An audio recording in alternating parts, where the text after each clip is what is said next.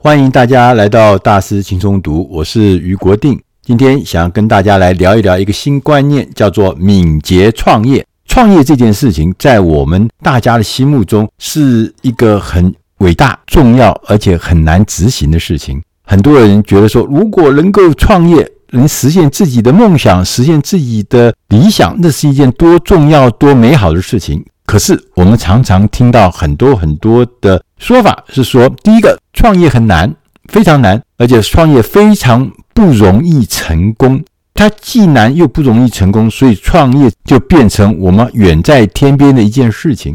我们今天要谈的敏捷创业，就是到底有没有什么方法能够让我们搞定一个赚钱的事业？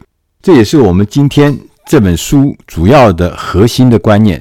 我们今天这本书的中文名字叫做《三十天敏捷创业》，它的作者叫拉梅斯·唐沙，他是一位印度人，他是一位连续的创业家，还在很多的地方做提供各式各样跟创业或是跟策略有关的服务。他自己也是在 Intel 这个公司工作了十七年，就是从事策略规划。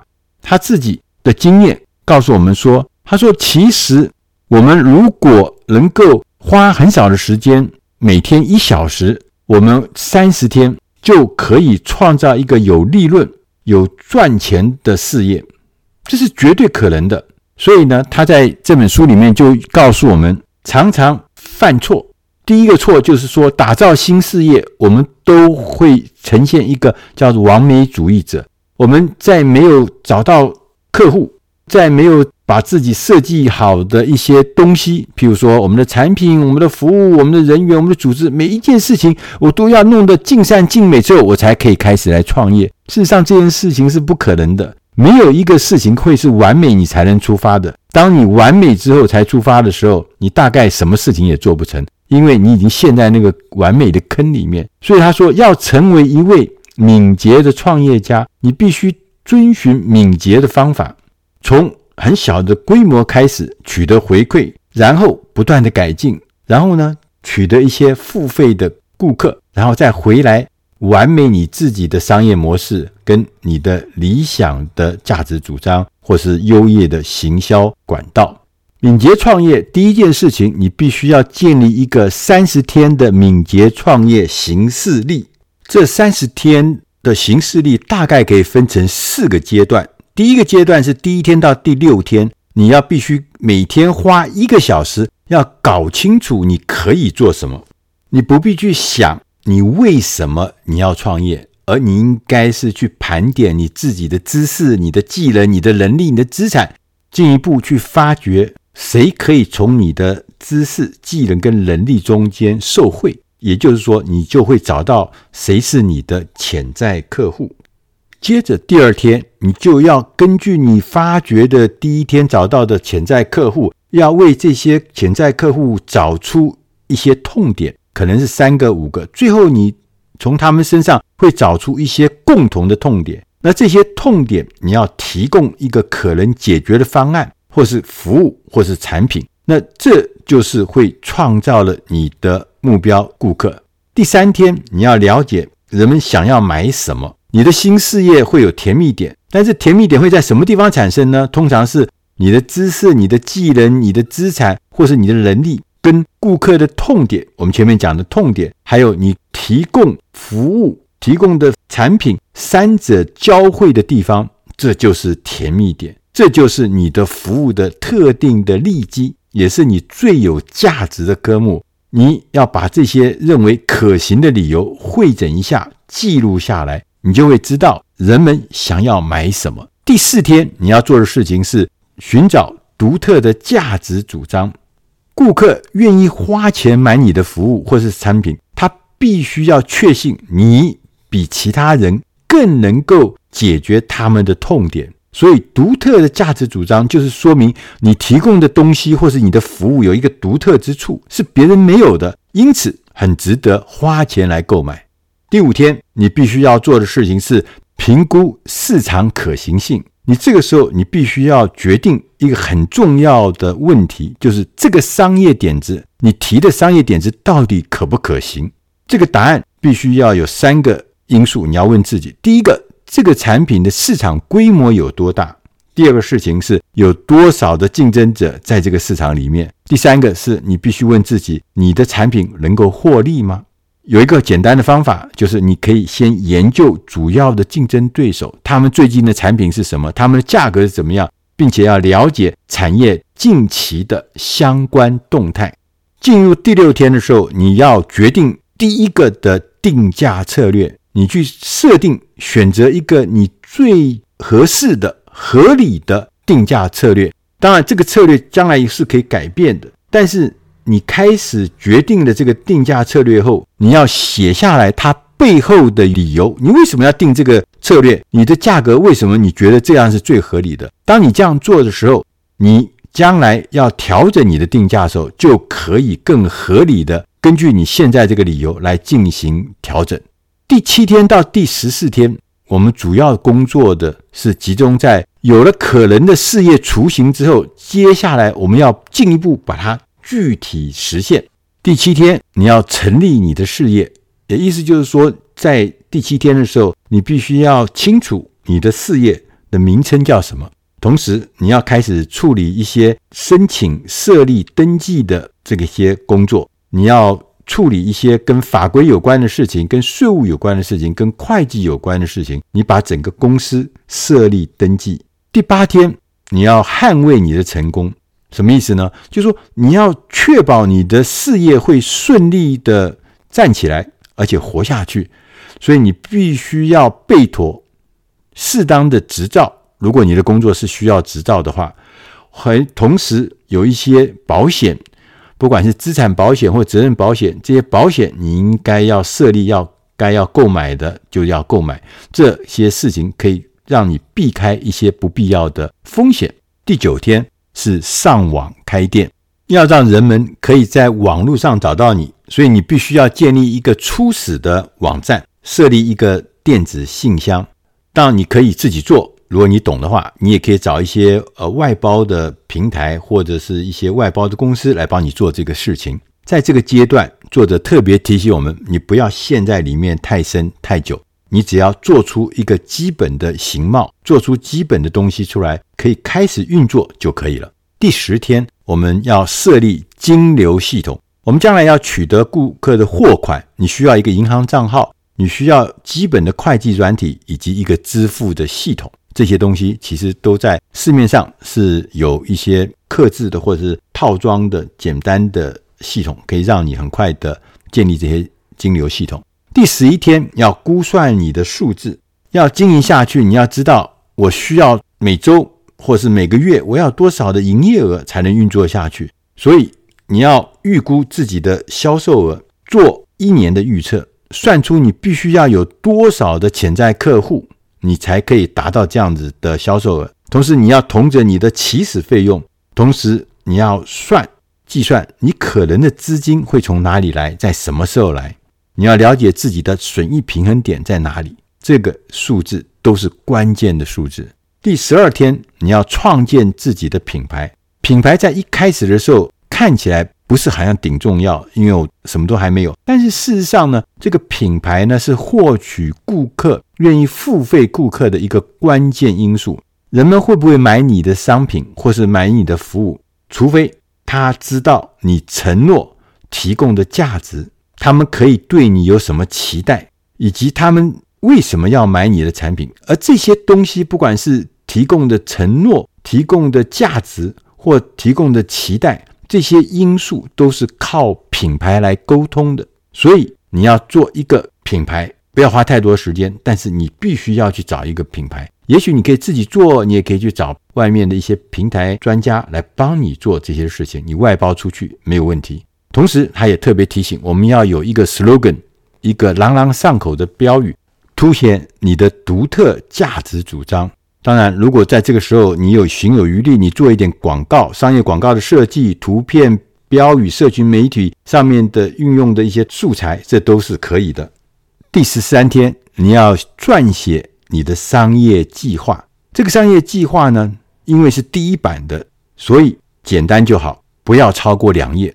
这里面可能有执行的摘要，有公司的简介、业务的描述、市场的分析、营运的计划、行销的计划跟财务计划。虽然项目很多，但是谨记只要两页就好，因为是第一次的商业计划。第十四天的时候，你要备妥你自己的基础设施。我们需要什么东西来吸引和服务付费的顾客？这就是一些基础的建设。譬如说，我们可能要一个免付费的电话，这是要申请的基础建设。在这个阶段，我们也要决定什么事情要委外处理，有些事情我们自己来做是做不到的，或者说是效益很低的。接着，我们要进入第三个阶段。也就是第十五天到二十二天，我们要让产品上市，也要让更多人知道你。所以在第十五天，真的我们上市了。即使啊，你觉得你还没有做好全部的准备，但是呢，还是鼓励推出你的商品去取得顾客的回馈。因为我们第一次的商品绝对不可能十全十美，但是顾客的回馈就变得很重要。你要练习尝试。创造一个有趣而且轻松的图像，在社群媒体里面宣布你的业务和第一款产品已经上市了。你要针对那些感兴趣的人建立一份潜在顾客的追踪表，因为最重要的是你要追踪这些潜在顾客他的回馈，他从哪里来，他喜欢什么，他对哪些事情感兴趣，最后他对你的商品有没有兴趣之外，还会不会付钱购买。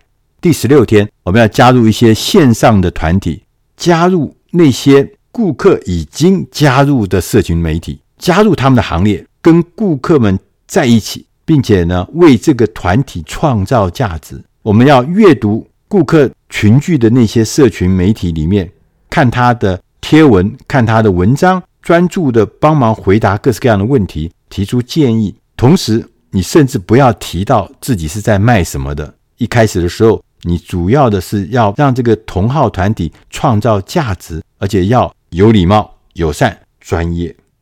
第十七天，买更多的顾客，意思就是说，你可以开始练习我们投放一些付费的线上广告，然后测试它是不是有效，这是一个很重要的事情。第十八天，要举办一些社群媒体的比赛，搞一些有创意、有乐趣的比赛。它可能会像病毒一样的扩散出去，所以当这个比赛就会吸引很多很多的同号会进来。同时也要特别提醒，就是比赛结束之后，你一定要奖励你的获胜者，大肆庆祝你的获胜者。